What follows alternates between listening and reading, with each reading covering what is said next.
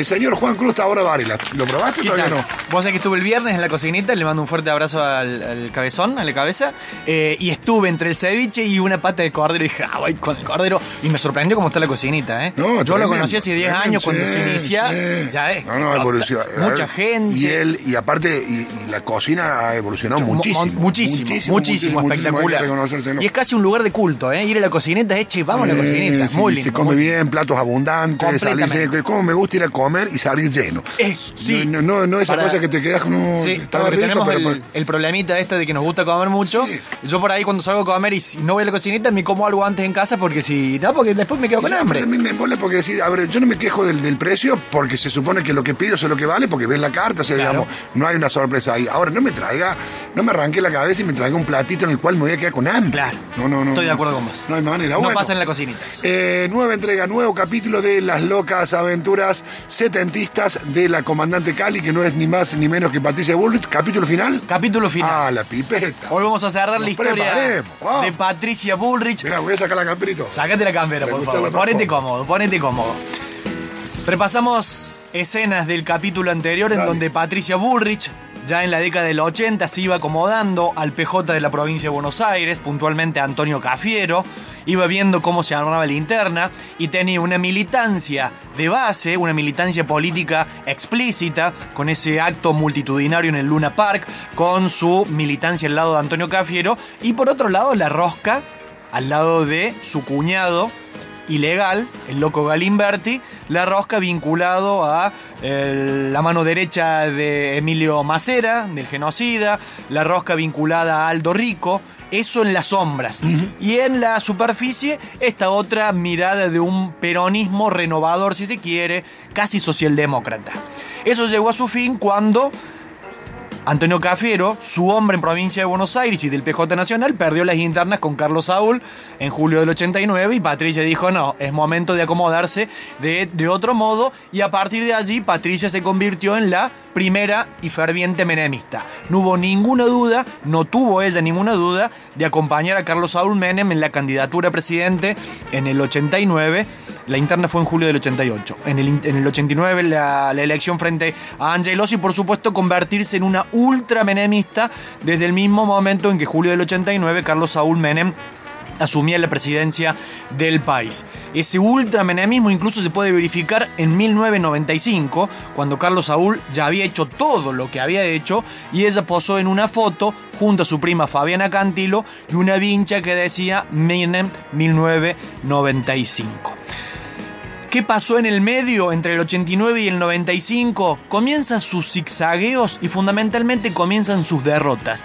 Si en el 84, en ese acto multitudinario en el Luna Park, Luna Park Patricia Bullrich creyó que se convertía en la nueva figura de la política argentina, poquito a poco, a partir de la década del 90 y pese a su eh, lugar asegurado en el menemismo, se fue dando cuenta que en materia electoral, a la hora de los votos, bueno, esa suerte no la acompañaba. En el 91 internas en el PJ de la capital federal. Por un lado, Carlos Grosso y Carlos Rucauf, dos pesos pesadísimos del menemismo. La lista, también menemista, que competía contra Grosso y Rucauf, la encabezaba por un lado un cordobés, Eduardo Varela Cid, acompañado por Patricia Bullrich. Perdió Patricia Bullrich, ni un poquito de voto sacó y empezó a ver en el 91 que en materia electoral la cosa no andaba bien. Año siguiente, 92, elecciones para elegir senador por la capital federal. De un lado, otro cordobés, candidato de los porteños, Fernando de la Rúa, candidato del radicalismo. Del otro lado, Abelino Porto. ¿Te acuerdas de Abelino Porto? Ministro de Salud de Carlos Saúl. ¿Qué hacía Patricia Bullrich así, allí? Carlos Saúl le dijo, Patricia, usted tiene que ser la jefa de campaña de Abelino Porto. Fue la jefa de campaña de Abelino Porto. Abelino Porto, el candidato del menemismo. El menemismo en un gran momento, año 92. Cuando todo era menemismo. Cuando todo, era menemismo. Y la suerte de Patricia en materia electoral le seguía siendo esquiva. Ganó cómodamente Fernando de la Rúa. Finalmente va a obtener algo en el 93, cuando vuelve a ser candidata a diputada nacional, una lista que encabezaban en Capital Federal Miguel Ángel Toma y Herman González. Peronismo de derechos si la hay, peronismo conservador, allí con Toma y Herman Viven en un González. tupper. ¿Cómo? Viven en un tupper. Completamente, completamente. La unidad básica es un tupperware. La tercera en la lista era Patricia Bullrich. Se enfrentaban a Marta Mercader, una escritora radical, allí en Capital Federal, y fue un gran triunfo del peronismo en Capital Federal, uno de los pocos triunfos del peronismo en Capital Federal, y allí finalmente Patricia Bullrich logró su primer cargo electivo. En 1993 fue electa diputada nacional por primera vez en su historia. Llega la reelección en el 95, Patricia te la milita de acá a la China, hasta que en, en el 96 el hombre que realmente mandaba en ese gobierno, que se llamaba Domingo Felipe y había nacido en San Francisco, renunció a su cargo y Patricia, siguiendo los pasos de Domingo Felipe, renunció a su banca como diputada nacional. La coincidencia nunca explicada por parte de Patricia, pero cuando Caballo se fue del gobierno de Pero Menem, es poco común que un diputado renuncie a su banca. Completamente. excepcional. Cuando Caballo se fue se llevó a muchos funcionarios, pero no había diputados y diputadas que le respondieran abiertamente. Patricia dijo, si se va Caballo, yo me voy, y ahí comenzaron sus zigzagueos, sus acomodos para ver dónde carajo se metía ahora Patricia. Su primer paso fue junto a hombres del actual gobierno, Gustavo Vélez, Jorge Argüello y el propio Alberto Fernández. Un partido que se llamaba Nueva Dirigencia, que eran integrantes del PJ de la capital federal, que no se sentían cómodos dentro del menemismo, iban armando, Gustavo Vélez, hay que recordar, ministro del Interior de Menem, el primer hombre de prensa de Menem, se fue del gobierno diciendo esto es un nido de víboras, armó Nueva Dirigencia, una especie de un PJ centro-derecha, con bandera de honestismo y allí estaban Jorge Argüello, Alberto Malos Fernández. pero honestos. ¿Cómo? Malos pero Malos honestos. pero honestos, exactamente. Y allí recaló en primer lugar Patricia Bullrich, pero el año siguiente, en el 97, dijo, no, yo quiero armar mi propio partido. Voy a ser candidata por mi propio partido, Unión con Todos. Y se presentó en las elecciones porteñas. 1997, porcentaje de votos, 2%. 2%. No Les- arrancaba ese auto. La estrella electoral de Patricia Burrich no se encendía ni un poquito. Quedó a la deriva en el 97 porque el menemismo no la recibía. Hay que tener presente que ya en el 97 el menemismo perdió las primeras elecciones contra Graciela Fernández Mejide y Patricia dijo, no, yo acá no me prendo porque esto se prende fuego. Entonces fue buscando un nuevo lugar y se fue a Hurlingham. Juan José Álvarez. Juanjo Álvarez era el intendente y le dijo, venite, venite Patricia de coordinadora de gabinete. La llevó ahí Juanjo, Álvarez. Juanjo Álvarez después pasó a ser funcionario de Dualde en provincia de Buenos Aires y se la llevó a Patricia Bullrich. Hubo problemitas allí porque el jefe era León Arslanian y Juanjo Álvarez, después se supo, había sido funcionario de la CIDE durante la dictadura. Juanjo Álvarez, que se convertía en el nuevo padrino de Patricia Bullrich. Y le dijeron a Juanjo Álvarez y a Patricia Bullrich, vuelen de acá. A Juanjo Álvarez se le cortó la carrera cuando se conoció que había integrado la CIDE en la dictadura. Patricia Bullrich se hizo la gila, se hizo un costado, se corrió y dijo, Una vaya usted más". Juanjo, yo sigo mi carrera. Yo estuve en México. Exactamente. Yo estuve en México, estuve exiliada. Claro, Juanjo, vos me perseguiste a mí. No me lleves a la tumba con vos. Llegó el 99 y se presentó una vez más como candidata a diputada nacional y esta vez no vino tan solo con una campañita modesta. Esta vez le puso música a su campaña electoral y la cantó ella misma. La educación y la seguridad.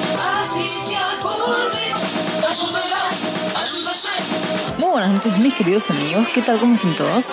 Bueno, ustedes vieron que Buenos Aires está realmente conmocionada por el tema de las próximas elecciones. He puesto a los políticos, ¿cómo podemos decir? Un poco loquitos. Bueno, tal es el caso de la señora Patricia Bullrich, a quien hemos visto en la noche de Buenos Aires de boliche en boliche, al frente de la Bullrich Band. Bueno, lo cierto es que ellos dicen que hacen una especie de mezcla de rock, samba, rap, chacarera, soul, cumbia, etc. Aquí la tenemos para el lifting de noticias muchísimo antes que para la MTV a la señora Patricia Bullrich. Es una forma nueva, pero el twist no es nuevo. ¿no? Expresa profundamente lo que nosotros queremos plantear. Bueno, los músicos aportan lo que saben y eso me parece muy valioso. Yo ya me siento como, como rara acá, ¿no? Como, como sapo de otro pozo. A mí me parece una cosa de locos. Y a propósito de esta insólita incursión político-musical, algunos rockeros de la escena local decidieron sacarle tajada al asunto. Bueno, tal es el caso de Fabi Cantilo, quien, pese a todo, niega cualquier tipo de parentesco con la Bullrich. No es por mi prima, por eso estoy. Si no, no estoy. No es porque sea de la familia. De verdad. Patricia y yo jugamos desde que somos así, como si fuéramos hermanas, primas hermanas. Creo que esta gente hace política de verdad. Sí, señor.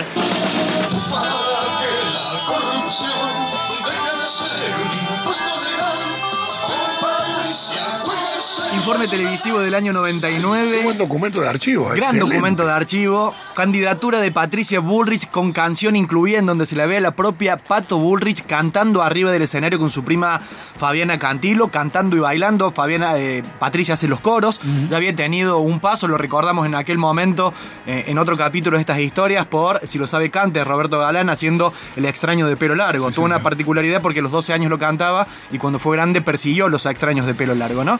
Allí en este, en este informe televisivo, bien noventista por donde lo mires, se la podía ver a Patricia Bullrich, se lo podría ver a Marcelo de Belis cantando con Patricia Bullrich. Marcelo de Belis es el actor argentino que formó Claro. parte de esta serie de Guillermo Franchelli y Florencia Peña.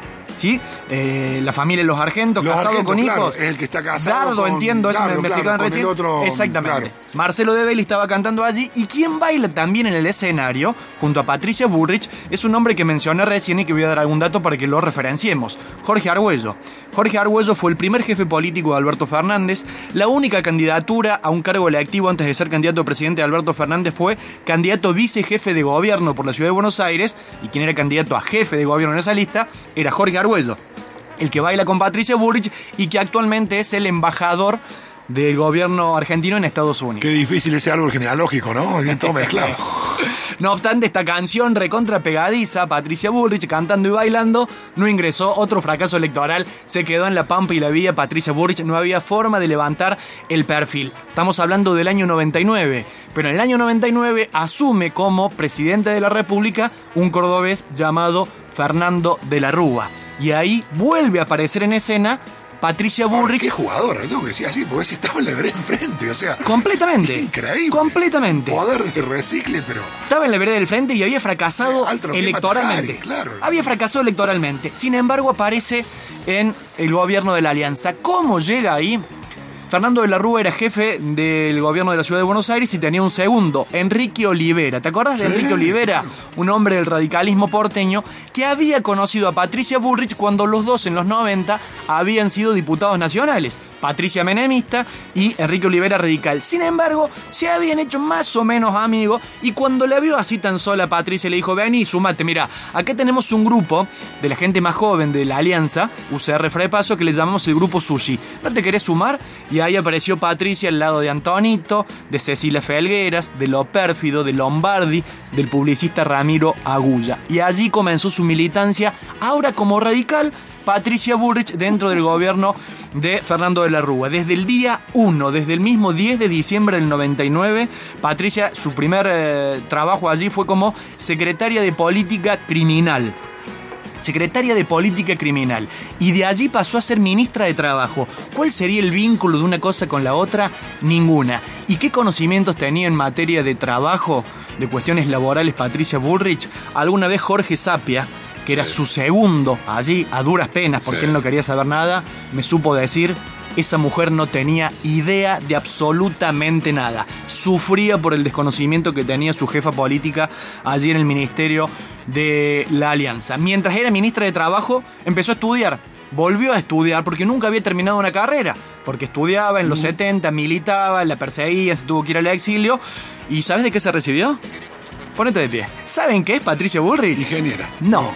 Licenciada en comunicación No, y periodismo. júramela, sí, sí, dejó de lado sus viejos estudios. No, dejó de lado sus viejos estudios en sociología, abogacía. Dijo: Yo quiero ser licenciada en comunicación y estudió en la Universidad de Palermo.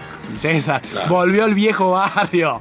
Volvió al viejo barrio, Universidad de Palermo. Y aún ostenta Patricia Bullrich el promedio más alto de la historia de la universidad: 958.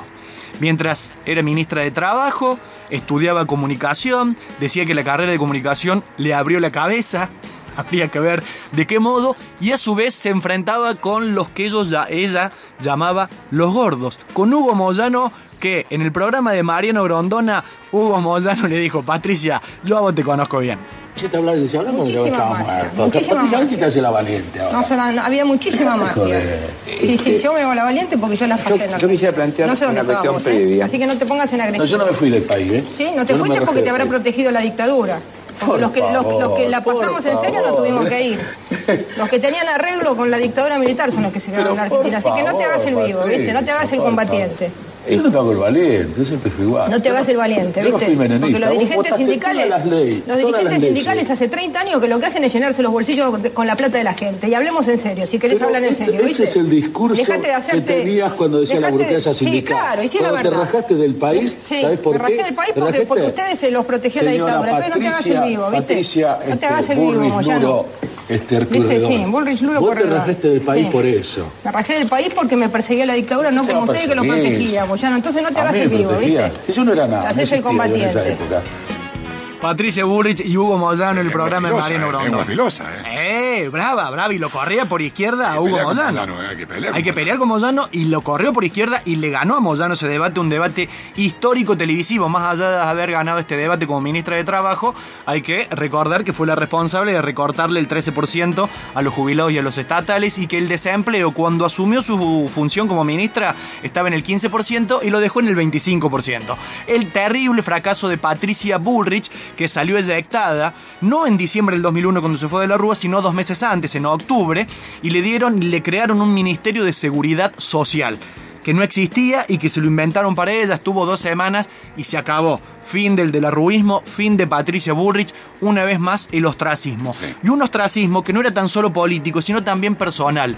Porque después de diciembre de 2001, cuando Patricia Bullrich tuvo que esconderse después del fracaso que había protagonizado como integrante de la alianza, sufrió una nueva pérdida personal muy dolorosa tan dolorosa y comparable a aquellas pérdidas personales de cuando era una niña y vio en el aeropuerto de Mar del Plata morir a su abuelo, a su tía y a su primo, tan doloroso como cuando le avisaron que su hermana había fallecido en un accidente en el exilio en París. Dos meses después de diciembre de 2001, quien moría era Rodolfo Loco Galimberti, una muerte inesperada.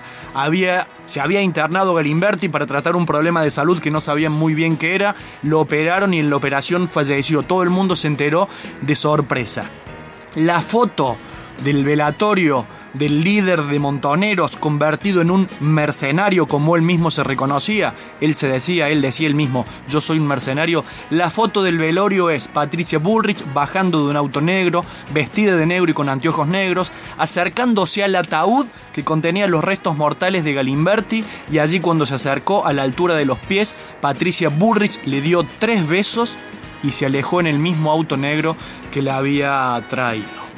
Ese dolor fue acompañado, por supuesto, con el ostracismo en la política y una vez más presente en los estudios. Ya era licenciada en Ciencias de la Comunicación, era colega nuestra, periodista, y comenzó a estudiar en la Universidad de San Martín Ciencias Políticas y actualmente Patricia es doctora en Ciencias Políticas. Hasta que llegó el año 2003, cuando volvieron las elecciones después del fracaso de la alianza y volvió a recrear Unión con Todos, un partido por el cual se presentó como jefa de gobierno junto a Carlos Manfroni. ¿Quién era Carlos Manfroni? Un viejo periodista, si se quiere, que había trabajado en la revista Cabildo, la revista del fascismo argentino, en donde Manfroni, ahora compañero de Patricia Bullrich, había dicho, por ejemplo, entre otras cosas, la democracia es obra de la hedionda revolución francesa, que para peor también fabricó el amor a la humanidad. Puro onanismo intelectual, decía Manfroni, el candidato vicejefe de Patricia Bullrich. Y escuchá lo que dice porque esto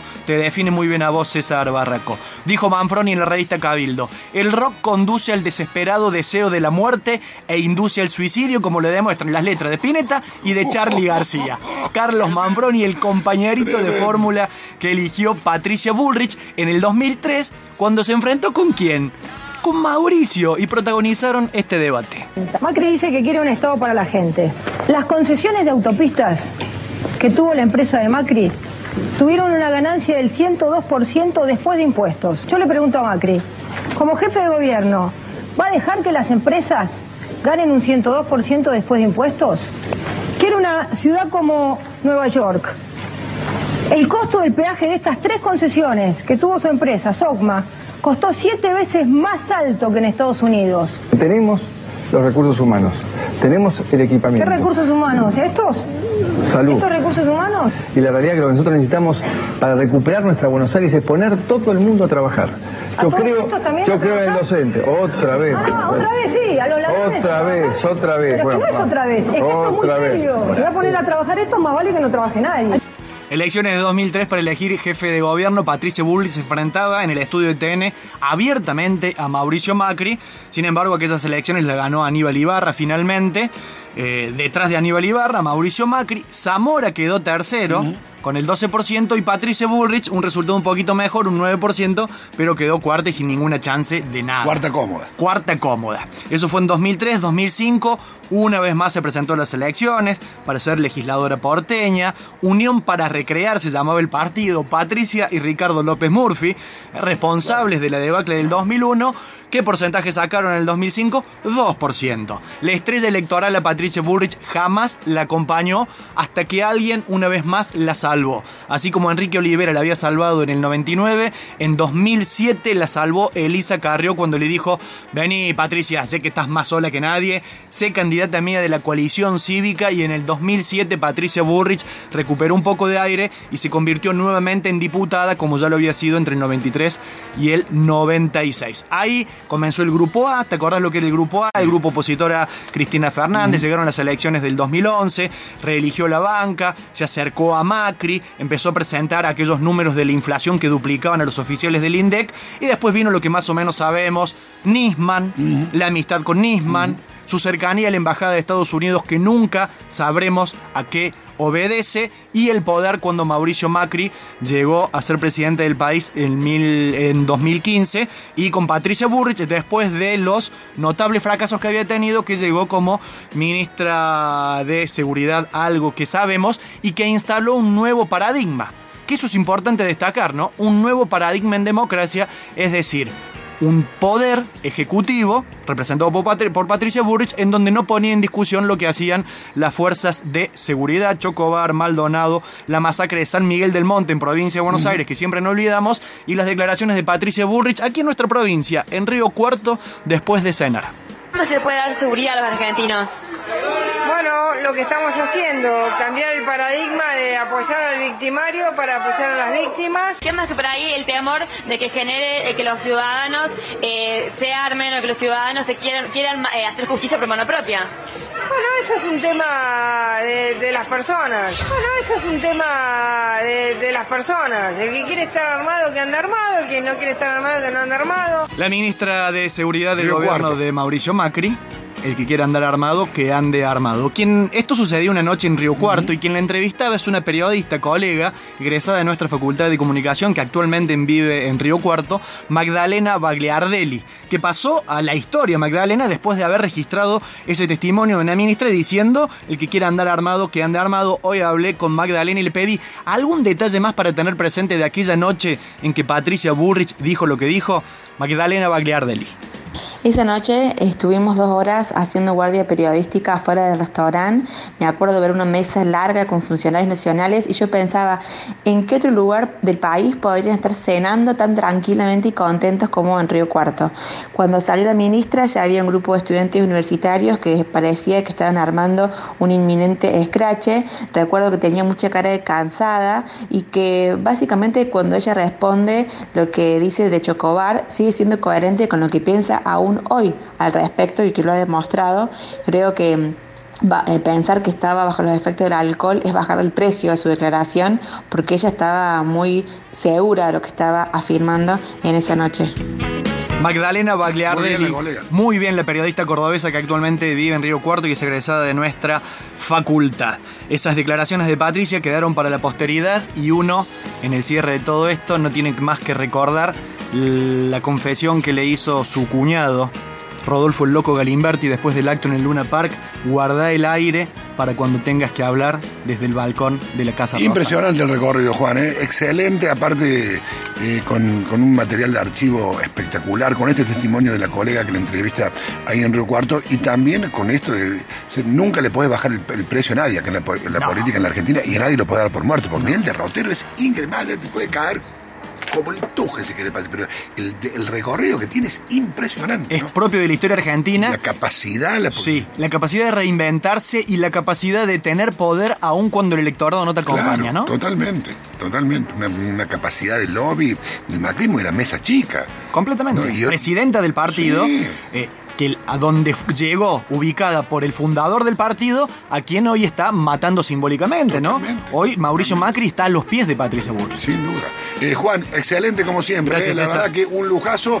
Eh, después le contamos lo que se viene. Sí, ¿Eh? vamos a cambiar el perfil. Vamos a venir a Córdoba y hemos hablado en todo este año de personajes muy conocidos en hechos desconocidos. Ahora vamos a hablar, a partir de la próxima entrega, de un personaje desconocido cordobés en hechos muy conocidos. Excelente, dejamos ahí eh, la intriga para que se queden prendidos para el próximo miércoles con nuestro compañero Juan Cruz Tabor de Varela. 12 del mediodía, 4 minutos. Patricia Bullrich. La educación y la seguridad. Mira quién habla.